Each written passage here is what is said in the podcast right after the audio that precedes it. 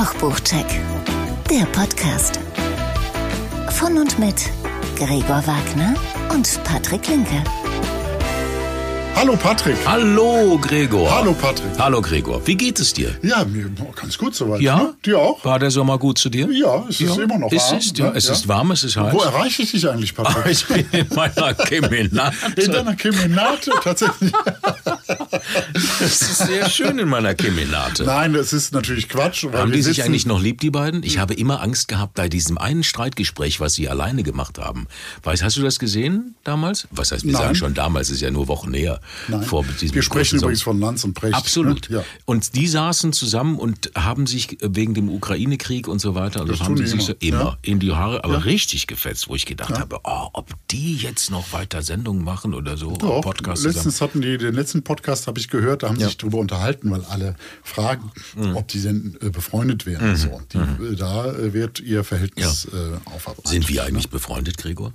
Das sind wir, Patrick. Echt? Ist das so? Ja, das okay. ist schon so. Okay, okay. Oder? Weil wir zusammen auch kochen öfters und essen und trinken und fröhlich sein. Ja. Wir fassen uns aber nicht an. Nein, das Nein ist da gibt es Grenzen der Freundschaft. Okay, schön.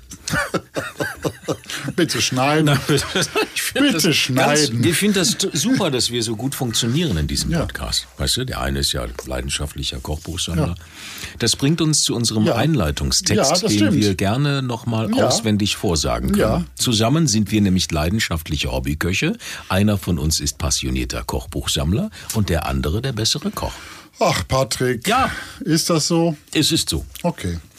Wir stellen euch in jeder Folge zwei Kochbücher vor und unterhalten uns im Anschluss mit Menschen, die mit Kochbüchern zu tun haben, in welcher Rolle auch immer. Mhm. Und heute bei uns zu Gast Manuela Rüther. Oder, So. oder Ela. Ela. Noch. Wir nennen sie Ela? Ja. Okay. Gut. Du hast dich mit ihr unterhalten. Das stimmt. Jo. Jo. Das ist heute sehr, ich finde, das ist, wird heute eine sehr nachhaltige Sendung. Das ist ein Trendthema. Nachhaltigkeit. Ist das so? Das wird Ist- heute sehr ich, nachhaltig. Äh, bei mir wird es tatsächlich nachhaltig. Es geht um das Thema Nachhaltigkeit heute. Ähm, Ja, das stimmt. Ein Stück Lass mal, lass mal anfangen mit Ja, dem ersten mach mal einen Buch. Checker ne? hier. Ja, hier. Check 1. Was, was hältst du eigentlich von Nachhaltigkeit? Was bedeutet für dich Nachhaltigkeit, Patrick? Nachhaltigkeit würde jetzt im Kochbereich würde für mich bedeuten, dass ich wenig Müll fabriziere. Oder zumindest viel verwerte und Ja, wenig wegschmeiße. Ja. Ich hasse ja wegschmeißen. Also solche Sachen wie, wenn den Joghurt. Ich kaufe ja sogar hier bei uns äh, in unserem Handelshof, das ist ja keine Werbung, die haben immer dienstags, weiß ich mittlerweile, habe ich rausgefunden, wird immer, gehen Leute durch die Regale durch, also auch bei diesen Joghurts und so weiter und so fort und vielen anderen Frischbereichen. Und dann gibt es eine Abteilung, wo die Eier sind und dann kommt das ganze Zeug, was heute abläuft, morgen abläuft, oder früher immer, oder kurz vorm MADs, wird da reingestellt und wird für die Hälfte oder noch günstiger wird das dann verkauft. Ja. Da gehe ich immer rein Ja. und äh, hole Sachen und überlege dann, ah, was kann ich denn jetzt daraus machen oder kochen oder friede. Was nämlich sehr oft der Fall ist, diese Nordseekrabben, die ich ja, liebe, Ja. die sind sehr oft da, weil sie offensichtlich hier in Köln, keine Ahnung, nicht so oft gekauft werden. Okay. Und die sind natürlich, also A ist das eine wahnsinnige Arbeit und und ein sehr, sehr gutes, teures Produkt und dann kaufe ich das und friere das zum Teil auch noch ein, Mhm. wenn, wenn ich die Zeit habe und mache dann daraus ganz viel. Sowas zum Beispiel. Also da kaufe ich sehr, nur Ich das auch. zur Nachhaltigkeit, da kaufe ich sehr viel ein, weil ich das nicht möchte, dass das weggeschmissen Ja, wird. am ich Ende. kaufe da ganz oft gekochten Schinken So, und friere den ein. Ja. Und der taut innerhalb von Sekunden. Von Sekunden Ja. taut er auf. Und Ja. Mhm. wenn ich Schramm Max mache oder sowas, mal schnell, ein paar Spieler, ja. Ja. dann und dann du, machst du einen gekochten Schinken Carpaccio dazu. Genau. Ja. Nein, aber das ist, dass man nichts wegschmeißt oder dass man, wenn man sagt, Petersilie zu Hause, wenn du die, dann kannst du nochmal, wenn die anfängt zu trocknen, dann schneidet man die klein und friert sie weg. Also solche Sachen. Im Thema Nachhaltigkeit ist das ganz wichtig. Ja. So. Nachhaltigkeit eigentlich laut Duden ist viel weiter gefasst. Ne? Mhm. Um jetzt mal hier äh, Schlauberger-mäßig zu kommen. Ne? Jetzt kommt Sherlock wieder. Ja, der Duden sagt, ne, das ist das Prinzip, nach dem nicht mehr verbraucht werden darf, als jeweils nachwachsen, regenerieren, künftig wieder bereitgestellt werden kann. Das ist Nachhaltigkeit. Mhm. Gut. Und eigentlich ist ja Nachhaltigkeit noch viel nachhaltiger. Ja. Als, die Bio. eigentliche Nachhaltigkeit. Nein, das geht ja, ist ja Ah, eigentlich ist äh, Bio, viel, ja. viel, äh, äh, oft ist Bio muss ja nicht gar nicht nachhaltig sein. Das ist richtig. Das ist nur ein- ja, aber Bio hat ja auch mit Nachhaltigkeit erstmal nichts zu Genau. tun. eigentlich ist äh, das Thema Nachhaltigkeit das Größere als das Thema Bio. Ja. So. Finde ich zumindest. So, Nee, also, ist- ist richtig. ich bin wieder auf meinem auf meiner Tour durch Mhm. äh, durch den Durch Kochbuchhausen, ja genau durch Amazonien. Nee, nix Nein? da, nix nee, aber du warst bei der, deiner örtlichen Buchhändlerin. Genau, Des Vertrauens. meinem- genau. Auf einen kleinen Schnack und ein Büchlein. Ja, Mhm. da schaue ich ja regelmäßig, was es an Neuigkeiten gibt. Und mir fiel ein äh, Buch ins Auge, das da heißt, so schmeckt Nachhaltigkeit. Drunter Hashtag mutig, Hashtag einfallsreich, Hashtag wertvoll. Eine Kooperation von Brand 1 und Tretori. Tritori ist ein äh, bekannter Verlag, äh, äh, Verlag der macht die ganzen Biolek-Bücher und anderes. Und äh, Brand 1 ist eine Zeitschrift, eigentlich, ich glaube, eine Wirtschaftszeitschrift. Mhm. Ein Sehr, ähm, sehr eigenwilliges. Elitär kommt sie daher. Hm, findest du? Ich finde schon. Von der. Aufmachung her ist das so, ja, das kann, das, Das kauft so nicht jeder. Ja, aber das kauft ja nicht jeder. Ja, ist auch relativ teuer. Ja. Mhm. Ich mag die ganz gern. Also, äh, zu, wenn ich am Flughafen bin, mal irgendwo hinfliege, ganz du fliegst, ja, du nachhaltig. fliegst ja durch. Ja, deine Ökobilanz ist im. Äh, Ja, ja, da. Nee, du bist ja nur im- unterwegs, ja, Gregor. Im Wahnsinn. Glashaus sitzt. Wo erreiche ich ne? dich gerade? So. So, das Ganze ist ein Lesebuch für Kulinariker mit Appetit auf Neues. Ein Mhm. Kochbuch für Menschen mit Lust auf Veränderung und einfallsreiche Rezepte. So verspricht's das Buch. Ja, das ist schon toll. Also, Brand 1 finde ich gut. Tretori hat schon gute Kochbücher gemacht, Mhm. also dachte ich, da greife ich mal zu. Ähm, normalerweise fange ich ja hier oft mit dem Autor an. ne? Ähm, hier Ist wahrscheinlich nicht machbar. Ne? Ist ja wahrscheinlich so eine. nee, hier gibt es keinen. Ah, okay. Hier gibt es keinen. Äh, hier steht drin, Tretori mit der angeschlossenen Agentur CPA und der Brand 1 zusammen. Da ist kein Team erwähnt, nur ein Fotograf. Wahrscheinlich ist das rechtlich äh, nötig. Aber es ist. Äh, und Ralf Frenzel als Herausgeber. Das ist der Chef von äh, Tretori, Gründer, glaube ich auch. Und ähm, dem gehört übrigens auch die Agentur CPA. Das fand ich so ein bisschen befremdlich. Ich finde ja, ich finde ja, so ein Teamwork, da haben ja Leute gearbeitet. Die haben ja die Rezepte gemacht Ja, ja, ja. Und, und so. Ich finde, die, Kann man die auch benennen. Ne? die kann man eigentlich benennen. Ja. Ne? Also irgendjemand, das wird eine nicht der, Tat. das wird nicht der Chef irgendwie äh, die Rezepte kuratiert haben oder so. Naja, gut. Muss der ja wissen. Finde ich auf jeden Fall Aber es geht schon nicht gut los, Gregor. Nee, es geht bisschen- nicht gut los. klein bisschen unsympathisch. So. Ähm, es ist also halb Lesebuch, halb Kochbuch. Halb Lesebuch, weil es voller Texte ist? oder? Ja, von Ah, der okay. Brand 1. Okay. Von der Brand 1 ne, gibt es äh, äh, Kapitel. Und da gibt es jetzt eine Menge so ähm, Spezialbegriffe wie Stakeholder oder Shareholder Value oder Private Equity und, und so. Also äh, das ist manchmal so ein bisschen schwierig zu lesen und wer nicht unbedingt weiß, was das ist, müsste da dann mal ein bisschen nachschlagen. Aber das ist dann schon auch äh, an ein Publikum, dem diese Begriffe geläufig sind. Ne? So. Ja, aber das ist auch schwierig im Kochbuch, ne? Also sowas Ja, jetzt. es sind halt, es ist halt auch die Brand 1 dabei. Okay, Ne? ja, ja. Also es gibt verschiedene, es gibt hier äh, zwölf ähm, Kapitel. Mm, Das ist, ähm, heißt hier eigenwillig, langfristig, essentiell, lecker, komplex, geduldig, mutig, gemeinschaftlich, vernetzt, einfallsreich, wertvoll und fantastisch. Und dazu gibt es immer Rezepte. Genau. Es Okay. gibt immer einen kurzen Einführungstext, wo auch nicht steht, von wem wer das geschrieben hat. Vielleicht hat das ja auch der Chef selbst geschrieben, weiß ich nicht. Ähm, dann gibt es ein, äh, einen Brand 1-Text und dann gibt es zwei Rezepte zu jedem. Ne? Und dann gibt es oft noch so einen kurzen, kurzen Abschlusstext. Jetzt ist es leider, muss ich schon mal sagen, so, dass diese Brand 1-Texte nicht etwa neue Texte sind, sondern es sind alte Texte aus der Brand 1, also von den letzten Jahren und Jahrzehnten. Zum Beispiel der erste Artikel ähm, über einen Riesling-Winzer, der ist 19 Jahre alt, wenn man ins Impressum schaut. Na, das ist er ja jetzt auch Und nicht mehr dann, dann. nee, oder ist die Rede von neuen Experimenten, die er macht und so, der wird inzwischen ganz woanders sein. Danach gibt es dann Rezepte von der Nahezander, Lupin, Miso, Riesling, Spinat, Nussbutter. Ähm, regionalen Zander bekomme ich überhaupt gar nicht. Hm. Also das muss mir mal jemand, also wenn, wenn man nicht einen Angler kennt, der irgendwie ähm, äh, Glück hat, ähm, Schwierig, ja. ist das total Ja, schwierig. ja, Ja, Äh, Lupinenmiso aus Deutschland, von mir aus ist Wobei lo gekauft. ne? lokales Duroc-Schwein ist auch schwierig. Ja, das stimmt, das stimmt. Ja. So, bis hierhin kann man sagen, Konzept ganz okay. Ne? Danach gibt es ein Rezept lackierter Bauch vom Duroc-Schwein. Genau, Ja, was ja, du gerade sagst, Ja, mit ja. Rotkohl-Kimchi. Ja. Da sind dann äh, Zutaten wie Rohrzucker, der ist ganz oft im Buch verwendet. Ähm, Ingwer, Chili, Sojasauce. Hm. Also ich möchte jetzt nicht äh, päpstlicher sein als der Papst. Ne? Also mal vom Schwein abgesehen. Äh, Schwein ist jetzt per se nicht so Massentierhaltung. Ja, ist ja, das ja, Duroc ja. wahrscheinlich einigermaßen. Ja, ja, klar. Aber es ist nicht regional. Aber, gut. Aber allein die Zutaten Rohrzucker, warum Ja. Rohrzucker? Wa- Warum muss ich denn aus Kuba oder wo auch immer her äh, Zucker einfliegen, der ob das wirklich anders ste- schmeckt als unser, wie er immer genannt wird, Industriezucker. Ja, ja. Er ist ja nur aus Rübe gemacht. ja, ja, ja, alles gut. Ne? Muss man hinterfragen. Muss man hinterfragen. Es gibt nur den Unterschied ähm, bei der Humidität, also das, bei- Desserts und sowas spielt das Ja. eine große Rolle. Ob Rohrzucker oder weißer Zucker? Ob Rohrzucker, Muscovado-Zucker. Das ist und was anderes. Aber der Ja. Rohrzucker und der weiße Zucker, Ja. ist das ein Unterschied? Was- Na. Nee, ich glaube nicht. Aber nachhaltig ist das nicht. Nein, das ist So. es nicht. Da gebe ich dir absolut und, recht. Und äh, ich, ich, ja, ich esse jetzt auch viel Ingwer, ne? aber machen wir uns nichts vor. Ne? Nachhaltig ist Nein. das nicht. Gut, Sojasauce mittlerweile ja. Jetzt ist das ja ein Trend geworden, dass Das jeder seine Sojasauce macht. Ne? Ja. Trettl macht seine Sojasauce mit Reisetbauer zusammen. Dann gibt es jetzt noch einen. Wer macht das jetzt noch? Mal irgendeiner macht doch in Deutschland auch Sojasauce selber.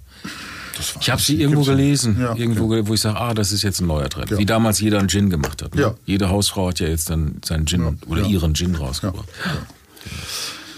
So, danach, äh, jetzt bei diesem Kapitel gibt es dann noch zwölf banale Sätze über Fermentation. Äh, die zahlen ein auf Kimchi und Miso. Das ist jetzt aber nichts, äh, nichts, nichts Besonderes. So, nächste Kapitel langfristig. Ähm, und dann, ähm, dann sagen die langfristig ist wie geduldig, wie Niedertemperatur garen. So ist dann der Link. Ne? Und dann äh, ein Text von, von einem Investor, der 2019 ein mittelständische Unternehmen kauft, um sie für immer zu behalten und nicht abzustoßen. So. Das ist kein kulinarisches Thema. Danach gibt es ein sehr aufwendiges Rezept für einen Burger, immerhin vom Wildschwein, sowie äh, gerösteten Blumenkohl, Morchel, Espuma und Petersilienemulsion und schwarze Nüsse. Wow. Und dann gibt es zwölf, es sind tatsächlich nur zwölf banale Sätze über Wildbret. So ist das Prinzip. Eher alte Texte der Band 1, die äh, wirklich weit gefasst oder wie ich teilweise finde, äh, eher weniger mit Nachhaltigkeit zu tun haben. Dann aufwendige Rezepte, deren Nachhaltigkeit ich da nur sehr bedingt nachvollziehen kann.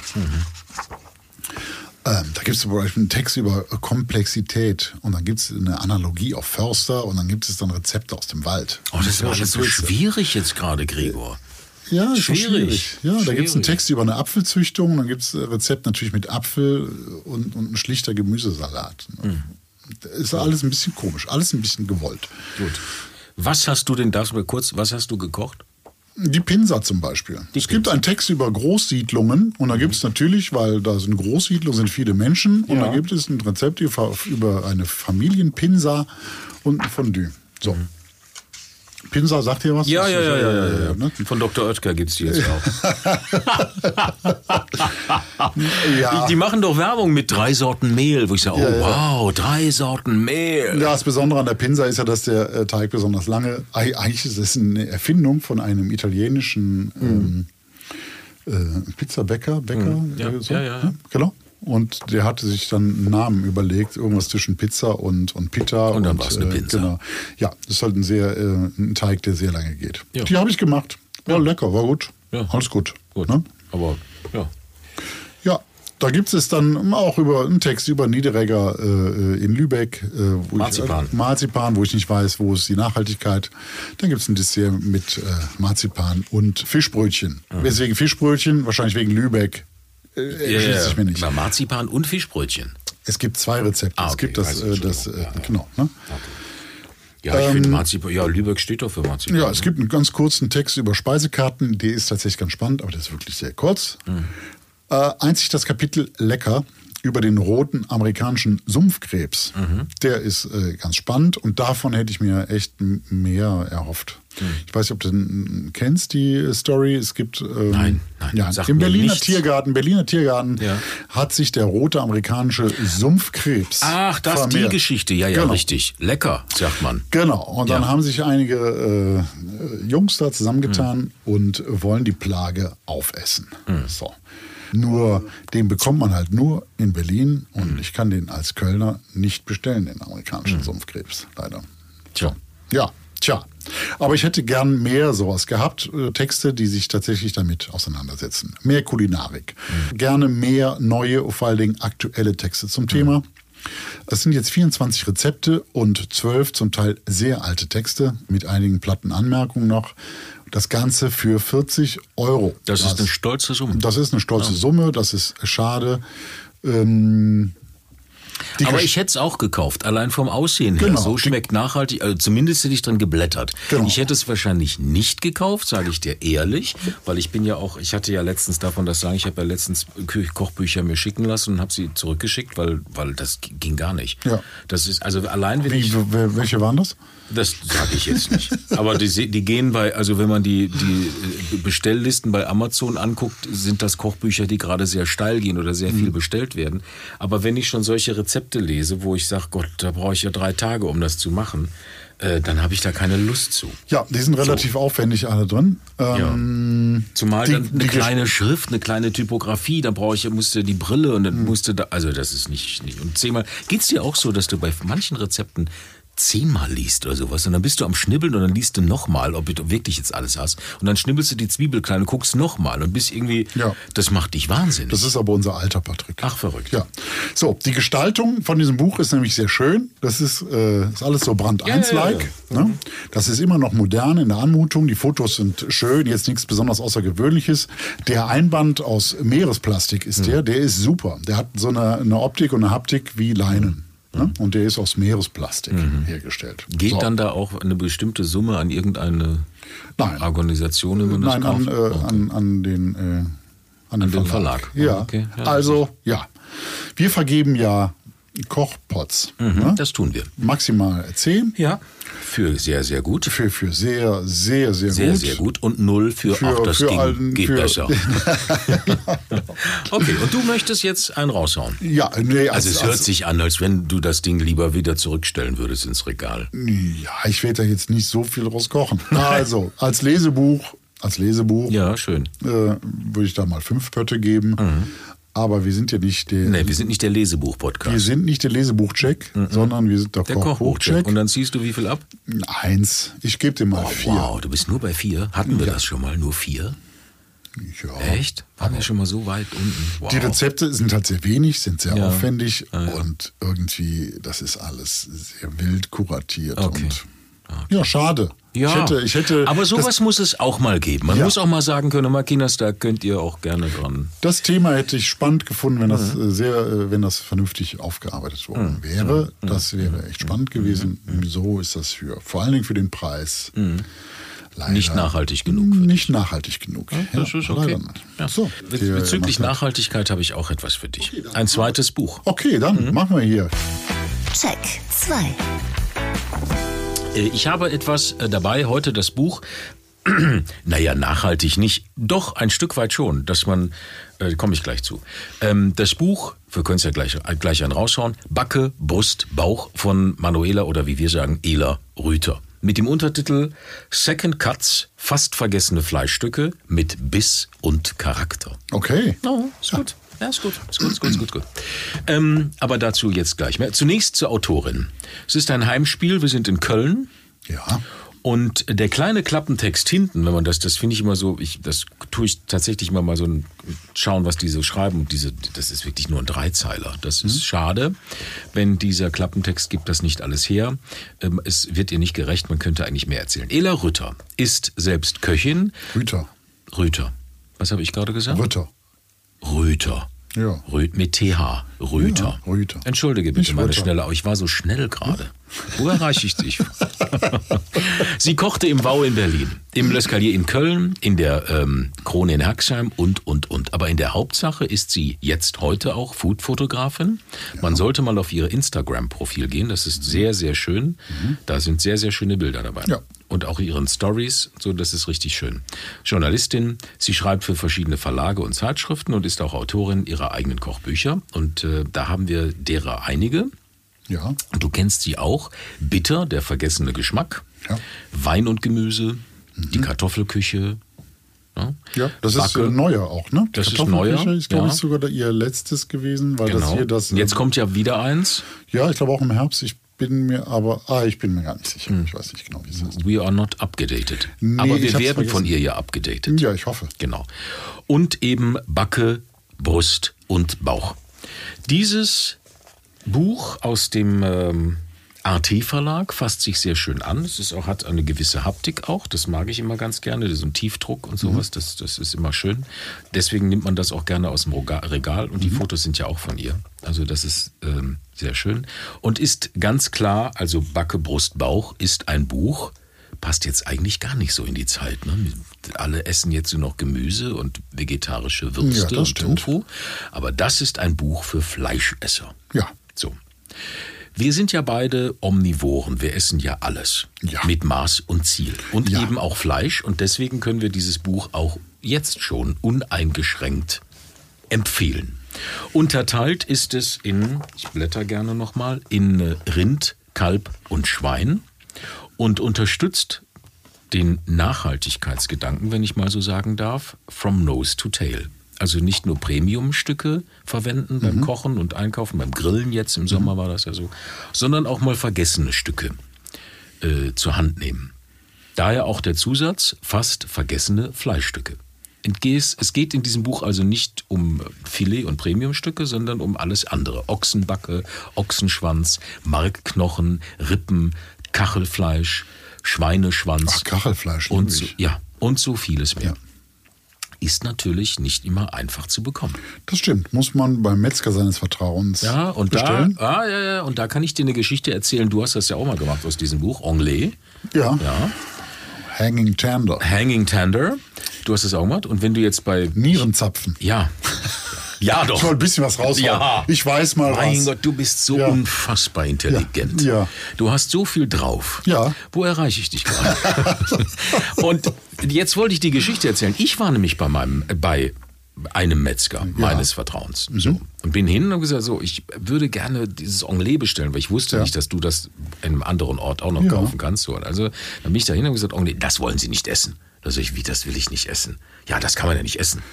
Da sagte der Metzger zu mir, das kann man nicht essen. Ach. das habe ich dann nicht bestellen können bei ihm, weil er sagt, nee, das nehmen wir nicht, das kaufen wir nicht zu. Das ist, ich äh, weiß ist ja, von schade, welchem ne? Metzger du sprichst. Ich weiß, ja, und ja, der ist teilweise leider doof. Okay, ja, gut. Ja, dann ist das so. Ja. Dann ist das so. Ich habe mein Anglais dann natürlich bekommen, nicht bei ihm. Ich habe das dann ähm, woanders gekauft. Ja. Aber das finde ich schon. Und äh, wenn wir von Schwein, das ist ja, wenn wir von Schweineschwänzen sprechen, wo kriegst du denn jetzt noch Schweineschwänzchen her? Ja, die kannst du bestellen schon beim Metzger, oder? Nein, auch Bei das dem auch nicht. Nein, Das bei dem mag kann er ich auch auch keine nicht. Schweineschwänze. Nee, mag er auch mag er nicht, auch nicht. das mag er auch nicht. Ja, das Anglais ist tatsächlich in der französischen Küche schon Mhm. immer gewesen, in der amerikanischen, gerade in der Barbecue-Küche Mhm. schon immer. Und äh, es ist ein tolles Fleisch und gehört, um jetzt noch mal ein bisschen klug zu scheißen, Mhm. genau genommen zu den Innereien, weil es keine feste Verbindung zum Skelett hat. Hast du das gewusst? Ja. Okay, Entschuldigung. Nö, du kannst ruhig gern rausschauen, aber du musst auch das Echo vertragen. Nein, ich habe das tatsächlich gewusst. Aber zurück zum Buch. Es ist, ähm, also wir haben, es, es geht nicht um Premiumstücke, sondern es geht um die anderen Stücke von Ja. Nose to Tail, dass wir es da wieder aufgreifen. Und es gibt zu jedem, ähm, zu jedem Fleischstück auch nochmal eine besondere Beschreibung. Generell ist das auch so, dass es in diesem Buch, was ich sehr schön finde, beim Rind und beim Schwein, auch die entsprechenden Zeichnungen gibt. Wo kommt es eigentlich her? Was ist es? Das, das finde ich wirklich sehr cool gemacht. Ähm, und die Rezepte, die ich ausprobiert habe oder die du ja auch ausprobiert hast, ist ja eigentlich unser Lieblingsbuch auch. Die haben auch alle sehr, sehr gut funktioniert und es gibt da ein paar richtig schöne Sachen. Äh, beispielsweise, was ich immer sehr geschätzt habe, war Igors Curry Schwein mit Ingwer und Chicorée.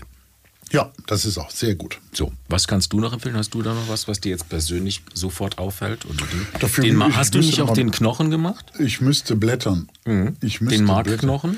Ja, bei dem Ochsen- gleichen, äh, bei dem gleichen Metzger. Achso, nee, habe ich nicht gemacht. Ich wollte bei dem gleichen Metzger. Wolltest du bestellen? Ich wollte mal Okay. einen Markknochen haben, aber längs aufgeschnitten, um japanisch äh, den zuzubereiten. Das macht er auch nicht. Das macht er auch Nein, nicht. nein, okay. er auch nicht. Also gut, dann ist er wie doof. Ja, gut. Also Ochsenschwanz-Ragout mit Speck und Pilzen. Es gibt hier wahnsinnig viele schöne Rezepte drin, die auch ein bisschen anders sind und die, also anders von der von der Zusammenstellung. Also Ochsenschwanz-Ragout hat man ja schon oft gemacht und auch da Nachhaltigkeit. Wenn wir bei dem Thema sind, blätter du mal, dann kannst du mir sagen, was du noch alles gemacht hast. Wenn wir bei dem Thema Nachhaltigkeit sind, ist das so, dass man ja auch da die Reste wegfriert oder aber wieder zweitverwerten kann, dass man aus Ochsenschwanz-Ragout dann Ochsenschwanz-Ravioli machen kann. Genau. So, das nur zum Thema Nachhaltigkeit.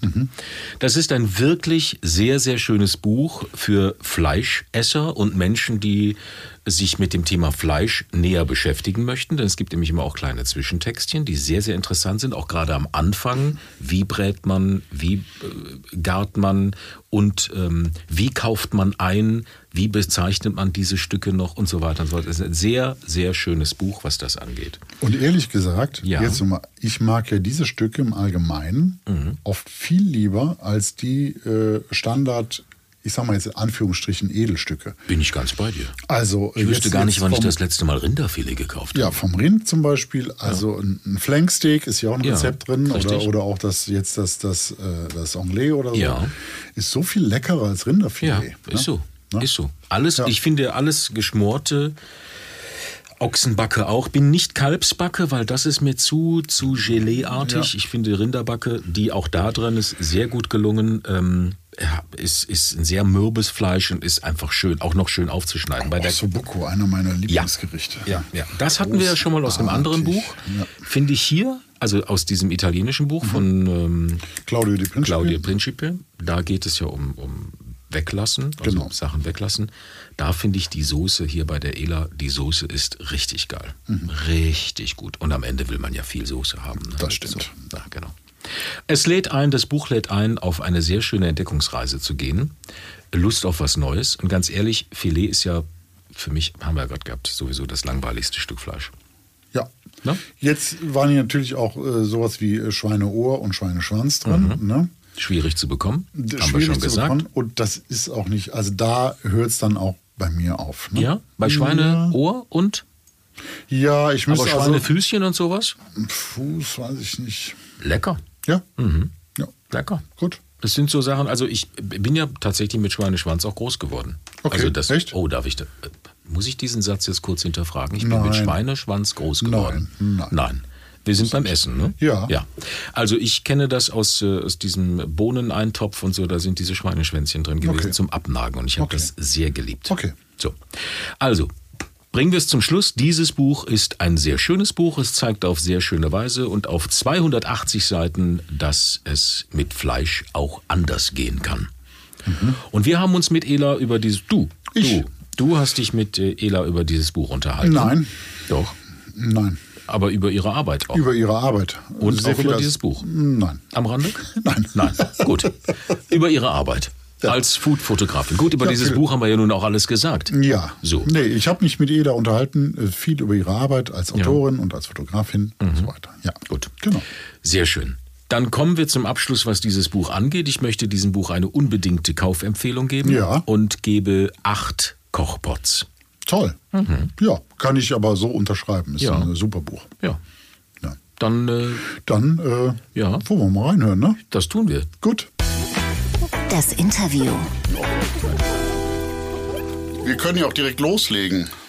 Ähm, äh, du bist ja jetzt beides, ne? Du bist ja äh, Fotografin und Autorin und Journalistin. Und was bist du denn gerade? Mehr oder was ist denn? Das stelle ich mir auch jeden Morgen die Frage.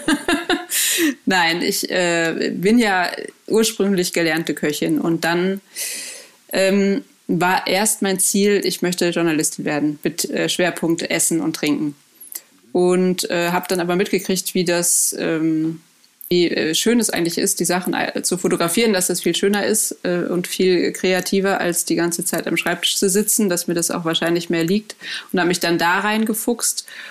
Und das, was ich am meisten mache, ist tatsächlich fotografieren.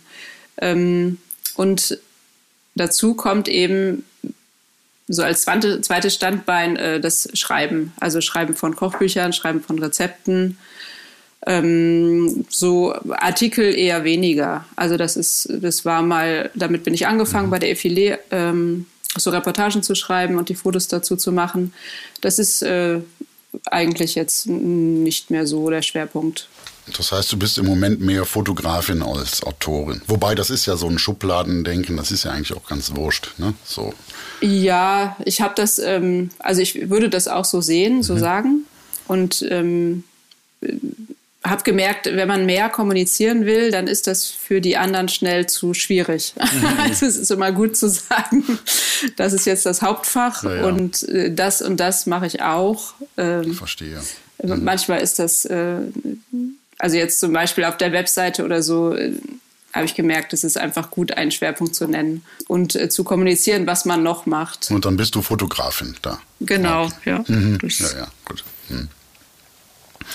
Wenn du jetzt für ein Buch fotografierst, sei es ein eigenes oder, äh, oder ein, ein Fremdkunde oder auch Zeitschrift oder was auch immer, Fotos mhm. machst, wie entwickelst du da eine Idee? Wie, wie entwickelst du einen Look für so ein Foto? Da gibt es ja die Variante, dass ähm, man ein Briefing bekommt, wo ganz genau drin steht, was der Kunde haben möchte.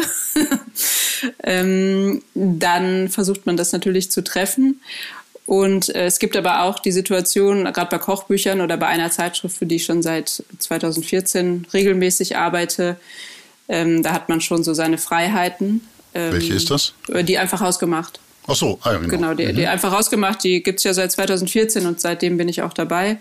Das ist jetzt so man kennt sich und man hat zum Glück äh, nicht so den Druck, wie es manchmal anders äh, bei anderen Kunden ist, die jetzt irgendwie neu sind oder so. Das heißt, du hast ein Briefing und weißt eigentlich sowieso schon, wo die Art Direction da so hin möchte. Mm, genau, und, und, und bei manchen kann man eben dann auch selber sagen, hier, ich habe die und die Idee und das äh, können wir das mal ausprobieren oder mal umsetzen.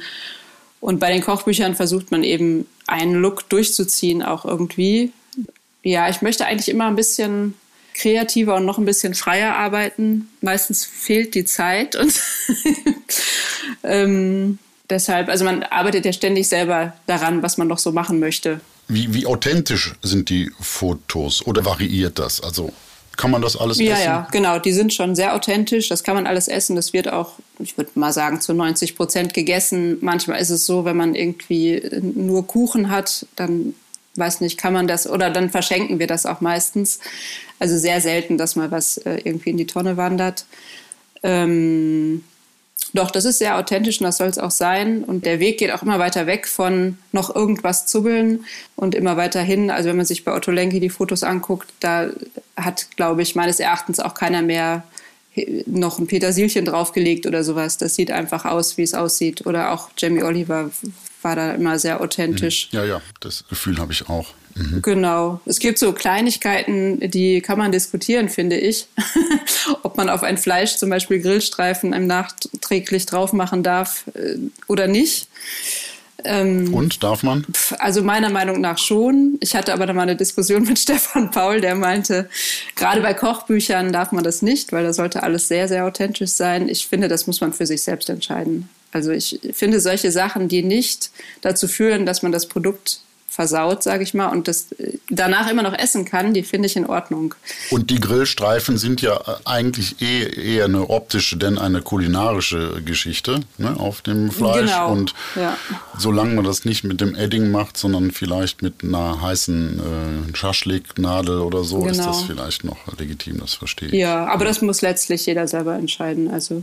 Hm. Welchen Informationsgehalt brauchen die Fotos? Ist das ähm, so ein Foto in einem Kochbuch oder in einer äh, Zeitschrift? Muss ja auch einen Informationsgehalt haben. Muss man darauf achten, also dass man alle Zutaten sieht und dass man, äh, da achtet ihr schon ja, drauf? Ja, ja, da sollte man auch drauf achten. Also das möchten auch die meisten.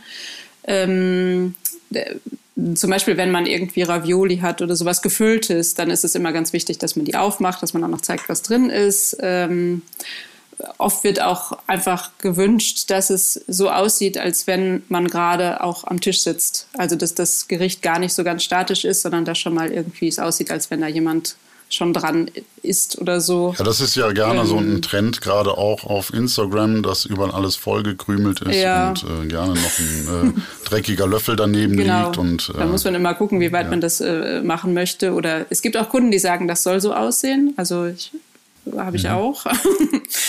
ähm, dann gibt es welche, die sagen, nee, um Gottes Willen, kein Krümel. Und ich war da auch mal so in dieser Krümelwelt, dass ich mich da richtig anstrengen musste, dass da kein Krümel neben Feld mehr und kein Pfeffer und kein sonst was. Aber es ähm, geht auch und ich mache das auch nicht mehr so exzessiv. Also das ähm, braucht man auch nicht. Manchmal ist es auch nur so irgendwie, weil man nicht weiß, was man noch dazu tun soll und dann krümelt man da irgendwie was hin. Ist ja eigentlich auch Schwachsinn. Also wenn man sich jetzt überlegt, dass das ja. Bild irgendeine Geschichte haben soll, äh, ob das immer die Krümel sein müssen, man kann es ja auch anders erzählen. Das stimmt, ja. Ähm, ist Instagram überhaupt, werden da Trends gemacht oder machen das deiner Meinung nach mehr die Profifotografen und hat das Einfluss auf deine Arbeit? Hm, ja, also ich glaube, ich würde lügen, wenn ich sage nein. Also ich gucke da natürlich und speichere mir auch Sachen, die mir gefallen. Man muss halt aufpassen, dass man sich nicht, also wie ich gerade schon meinte, dass man sich nicht immer in so einem in so einem Kreis dreht, dass man da Sachen nachmacht und dann, äh, dann kommt da irgendwie auch nichts Neues mehr. Mhm. Ähm, also ich glaube jetzt nicht, dass unbedingt die Zeitschriften und Kochbuchverlage äh, voraus sind. Also ich glaube, es gab schon in den letzten paar Jahren diesen, ich nenne es mal Blogger-Style, dass man irgendwie so von oben äh, aufsichtig und dann stehen die Sachen da so komisch mhm. verteilt im Bild. Ganz mhm. viele, auch teilweise ganz unnütze Dinge. Mhm, ja, ja. Äh, das ist auch schon auf die dann Profifotografie äh, übergeschwappt. Und es, es, überschneidet sich ja auch teilweise. Ich meine, ein paar Blogger haben es ja auch geschafft, dann mit, mit ihren Fotos Geld zu verdienen. Ich meine, ich bin ja im Grunde auch Quereinsteiger. also es, äh, ich glaube schon, dass sich das gegenseitig beeinflusst. Wo unterscheidet sich der Profi? Wie unterscheidet er sich von einem Amateur? Ich glaube, der Profi kann sich in all diesen Welten bewegen. Also der, der hat das mhm. Handwerk quasi ja gelernt. Und als mhm. Amateur fängt man ja an, sich da, also ich habe es ja auch so gemacht, man fängt ja an, sich da reinzufuchsen mhm. Und lernt halt immer ein Stück mehr. Aber man ist ja oft noch nicht in der Lage, äh, zwischen diesen ganzen Welten umherzuspringen. Und ich glaube, dass wenn es dann so ein bestimmtes Briefing gibt und äh, das nicht das ist, was man sowieso immer macht, dann muss man das halt erstmal bedienen können. Das ist, äh, glaube ich, das zeichnet dann einen Profi aus, dass der das kann. Ähm, und ich glaube, da wird es dann halt beim Amateur äh, teilweise schwierig. Also ich habe das so ein bisschen mitgekriegt, dass die, die äh, Blogger haben ja dann auch, also die Verlage zum Beispiel haben dann irgendwie angefangen mit Bloggern zu arbeiten und auch irgendwelche Firmen und die haben dann schon, oder das, was ich gehört habe, dass sie dann schon gemerkt haben, aha, also äh, teilweise können die zwar die, ihren Stiefel und den können sie gut und perfekt, aber sie können eben nicht darüber hinaus. Also das, glaube ich, unterscheidet sich dann an der Stelle.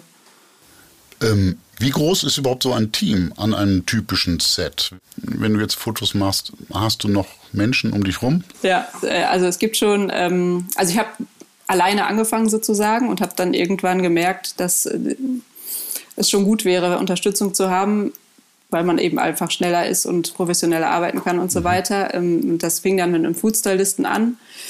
Ging weiter mit äh, jemandem, der auch Requisiten kauft, also ein Prop-Stylist sozusagen. Mhm. Und ähm, eine Zeit lang hatte ich auch mal einen Assistenten, aber den habe ich jetzt zum Beispiel nicht mehr. Also im Moment ist es so, dass ich ähm, verschiedene Foodstylisten habe. Ich glaube so sechs oder sowas äh, insgesamt, die man eben anrufen kann. Mhm.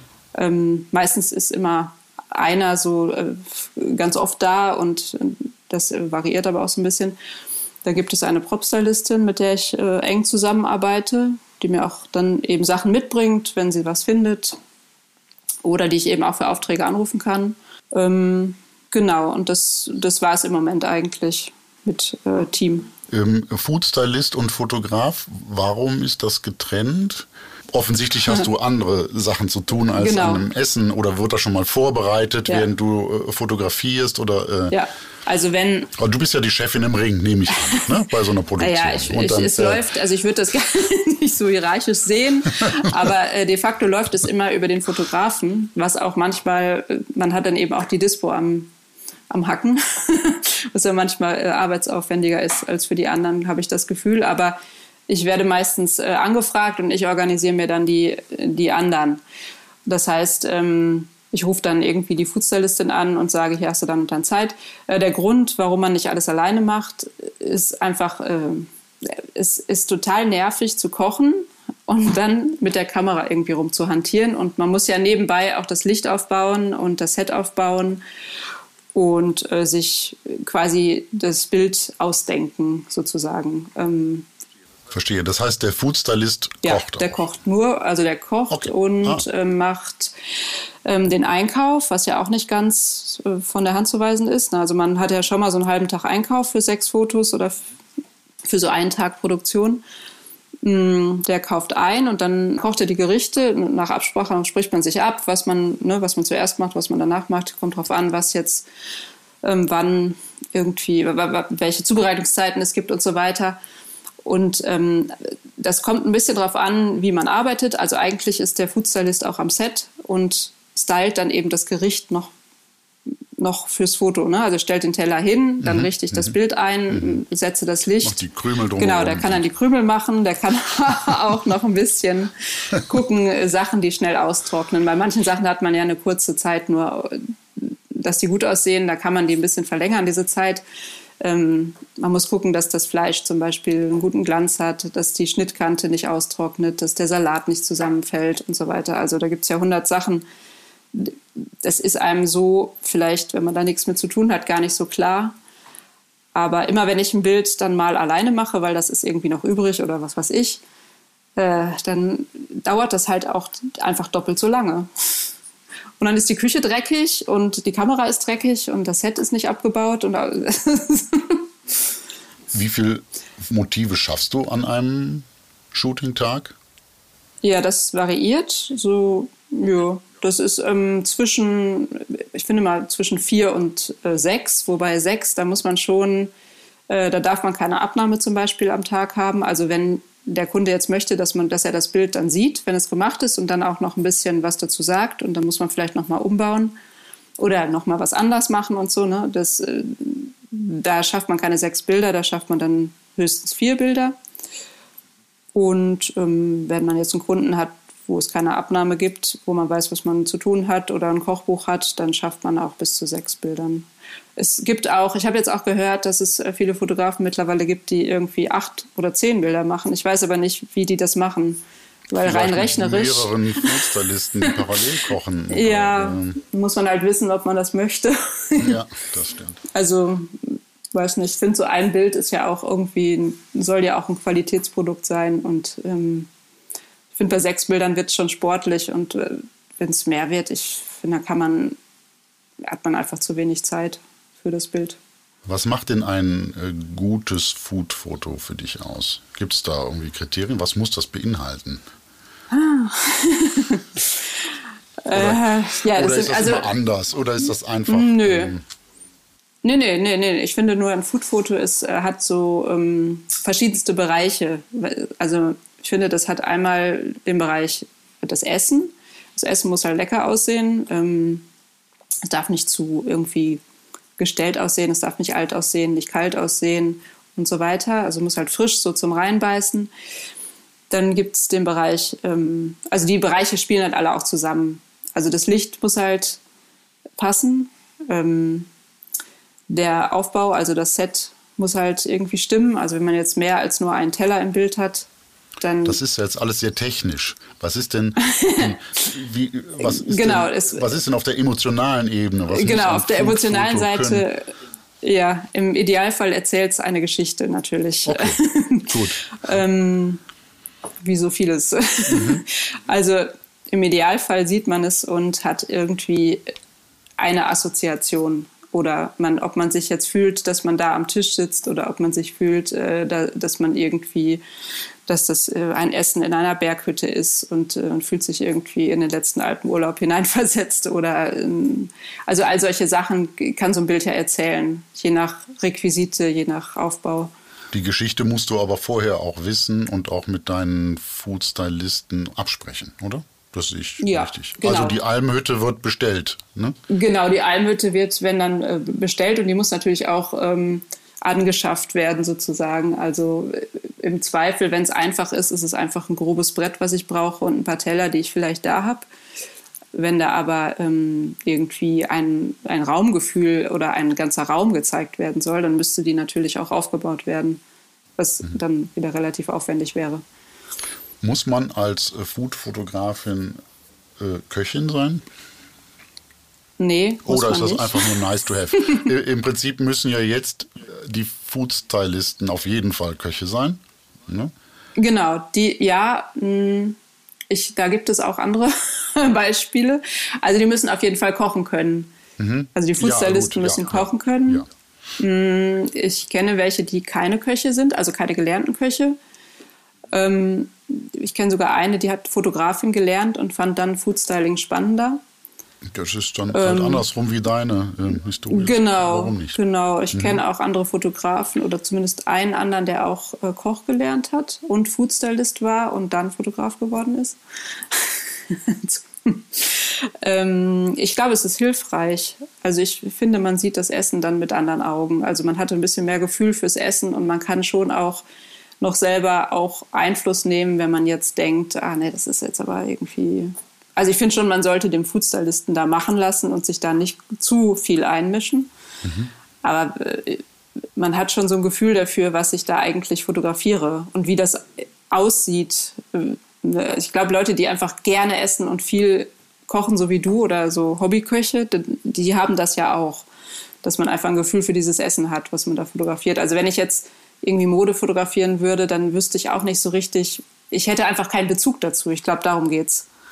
Dieser Bezug zum, zu, zu diesem Objekt. Mhm, Ja, verstehe.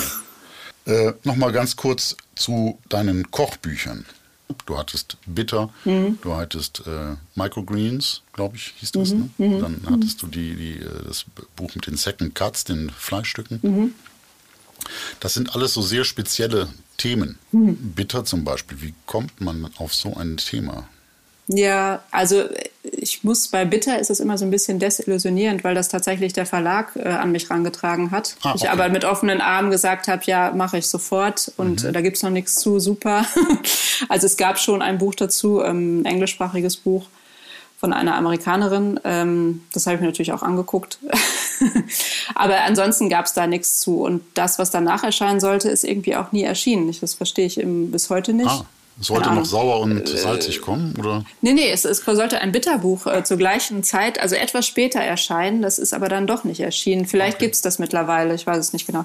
Aber ähm, um auf die Frage zurückzukommen, ich finde solche Themen ja super. Also eine reine Rezeptsammlung war irgendwie von Anfang an so nicht das, was ich eigentlich jetzt machen wollte. Also ganz am Anfang habe ich sogar gedacht, man braucht auch gar keine Rezepte. Das, die, hat mich jetzt, die Realität hat mich aber ein bisschen eingeholt.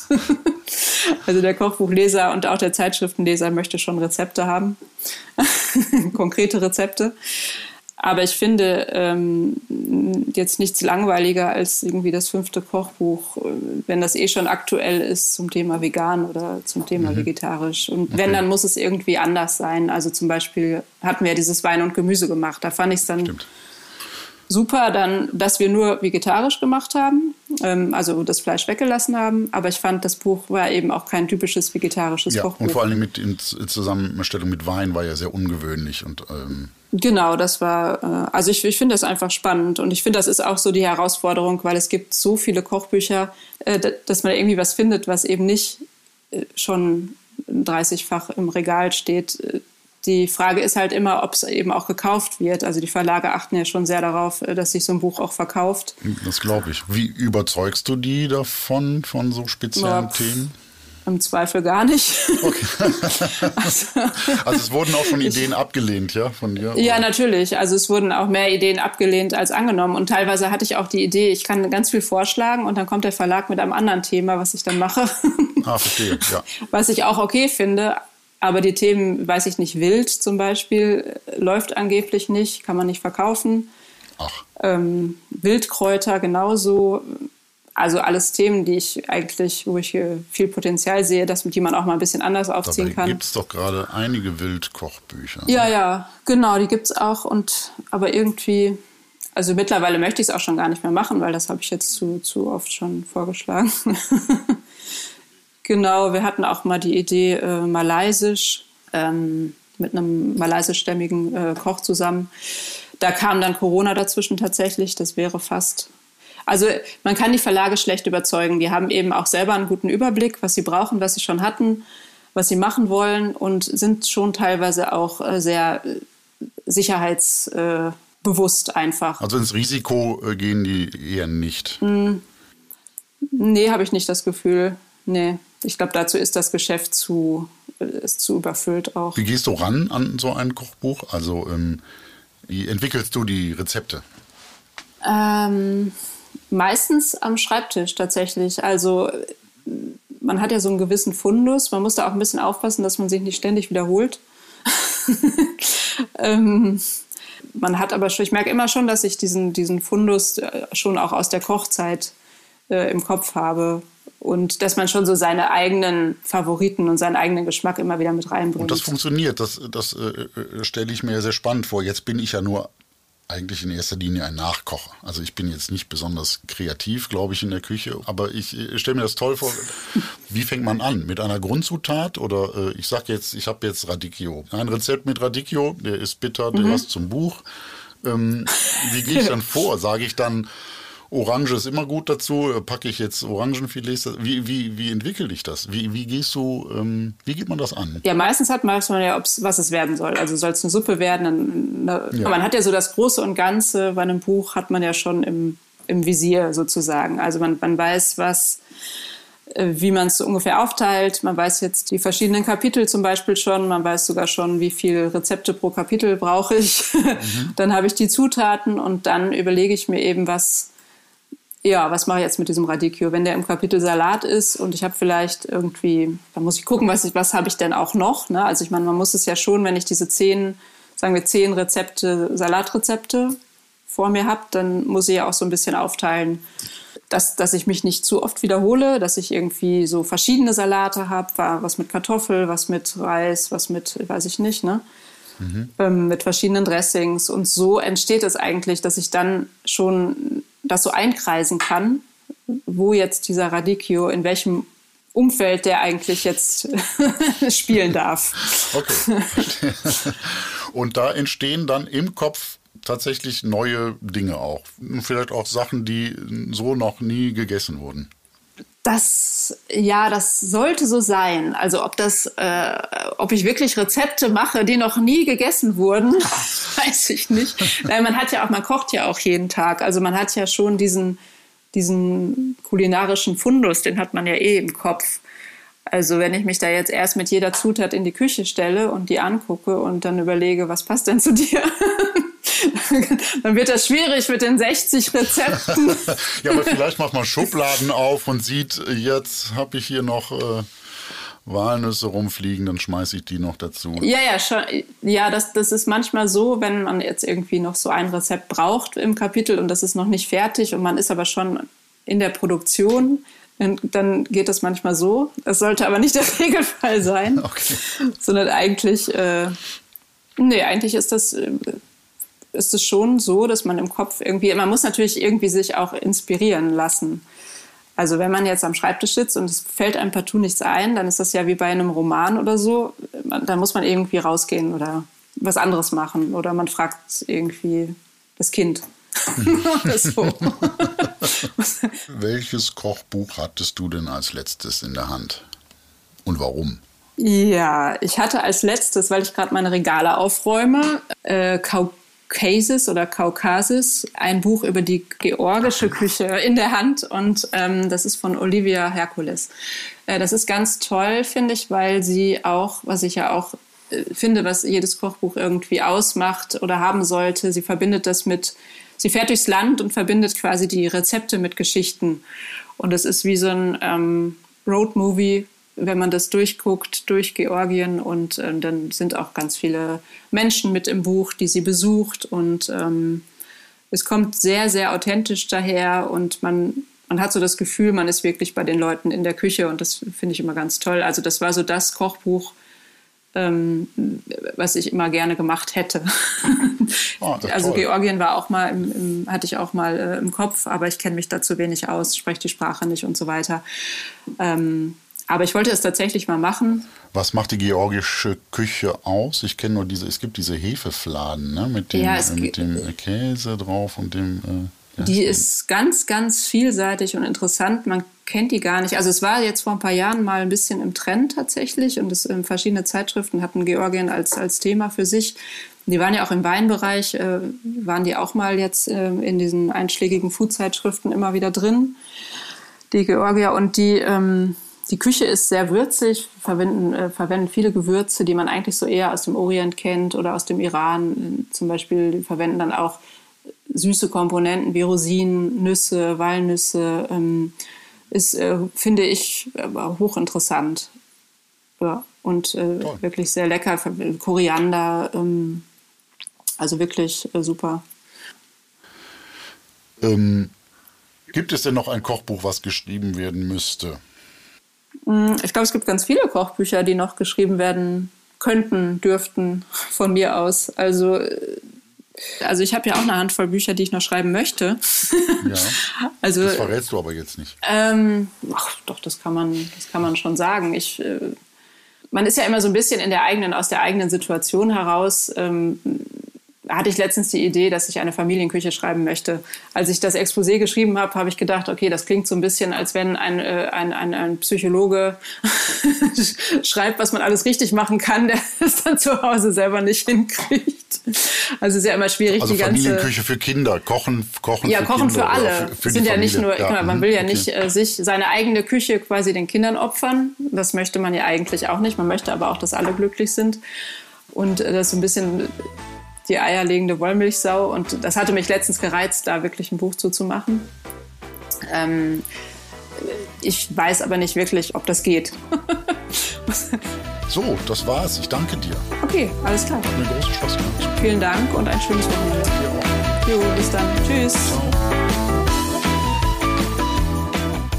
Ich finde das ja immer spannend, dass jeder Fotograf wenn du dann so bei Instagram guckst, wie die so fotografieren, jeder Fotograf hat seine eigene Bildersprache. Ja, irgendwie schon, ne? Jeder, du siehst immer wieder mhm ich möchte nicht sagen immer das Gleiche, das ist falsch, das ist despektierlich, aber du siehst immer die gleiche Art und Weise der Heran, also, oder ein, wie, wie drücke ich mich da richtig aus? Ja, du verstehst auf einmal den Stil. Du ne? verstehst den Stil und ja. es ist immer der gleiche Stil. Mhm. Es gibt, es gibt einen Fotograf, wo ich immer denke, oh, das ist manchmal immer zu viel. Also es gibt aber Insta einen, wo ich sage, du siehst, das, das Gericht selber ist gar nicht mehr im Vordergrund, sondern der ganze Käse mhm. außenrum, irgendwelche ja, Klammern und Zettelchen und, und, und, Krümel, und Krümel, Dreck, Fliesen an der Wand, wo du sagst, boah, du weißt gar nicht mehr, worum geht's gerade. Ähm, aber ja, jeder hat so seine Show. Und sie hat mhm. auch eine ganz mhm. besondere. Ja. Eine sehr ehrliche, äh, äh, ähm, äh, sehr ehrliche, reine Sprache mhm. ist das bei ihr. Man kann sich das ja angucken, auch im Buch. Brustbackerbau genau. ist das auch ja. so. Genau. Sehr schön ist Interview, sehr schön. Ja. Ja, ja, ja. Gut, dann war es das wieder für wieder, uns heute, ja, ne? das, war eine sehr nachhaltige Sendung, Gregor. Ja. Das irgendwie. war sehr nachhaltig. Ja, das, das äh, auch nachhallend, nachhallend auch ein Stück weit. Naja, das war's für dieses Mal. Alle Links zur Folge findet ihr in den, findet ihr in den Shownotes und unter kochbuchcheck.de. Da auch ein paar Rezepte aus den Büchern, die wir vorgestellt haben. Auf Insta und Facebook findet man uns auch unter Kochbuchcheck. Wir freuen uns über eure Nachrichten. Sagen Tschö. Servus. Goodbye. Till next time. Ja, und, und, immer, lecker bleiben. bleiben. Wo erreiche ich dich gerade?